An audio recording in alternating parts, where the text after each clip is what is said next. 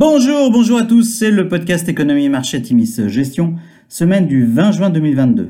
Alors petit avertissement, les performances passées ne préjugent pas des performances futures, bien lire les documents de référence des fonds avant d'investir, et puis nous allons citer un certain nombre d'entreprises, il s'agit d'une simple illustration de notre propos et non d'une invitation à l'achat. Alors cette semaine nous allons titrer Bear Markets. Après la nouvelle hausse des prix à la consommation US en mai à plus de 8,6%, la Fed a relevé mercredi ses taux de 75 points de base, la plus forte hausse depuis 1994.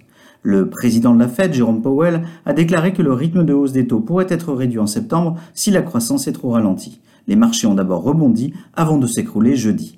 Mercredi, la forte hausse des taux dans la zone euro, avec notamment un 10 ans italien dépassant les 4%, a contraint la BCE à organiser une réunion d'urgence pour annoncer la mise en place d'un nouvel instrument anti-fragmentation afin d'éviter une nouvelle crise de la dette en Europe. Anticipation d'une entrée en récession oblige, le baril de pétrole se replie nettement cette semaine. Le WTI perd 8,4% à 110,5 dollars le baril. Tous les composants du SP500 sont à la baisse cette semaine, les composants value étant une fois n'est pas, coutume cette année 2022 fortement pénalisés, avec notamment un secteur énergie à moins 17,2% sur la semaine. Vendredi, le rebond du Nasdaq aura toutefois démontré qu'il reste des acheteurs à bon compte sur les marchés d'actions.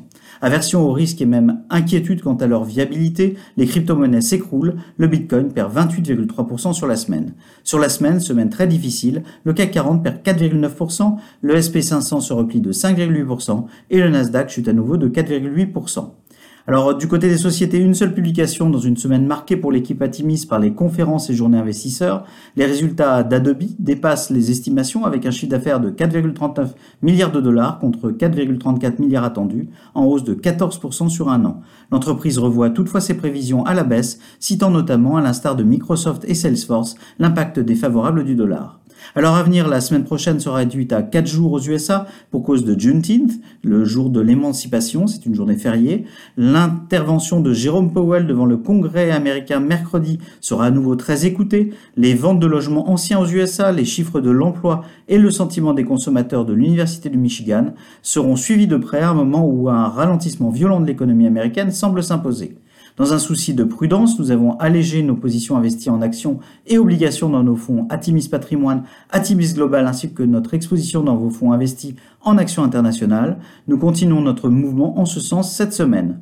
Alors où sont les bonnes nouvelles dans ce bear market, c'est-à-dire une baisse de plus de 20% qui s'étend à tous les marchés? La vraie baisse des cours du pétrole cette semaine et le vaste mouvement de décélération de l'économie devraient permettre une modération de l'inflation. Même si Jérôme Powell a clairement rappelé la priorité donnée à la lutte contre l'inflation, la Fed pourrait à la fin de l'été infléchir la trajectoire de hausse des taux et redonner ainsi de l'allant aux investisseurs.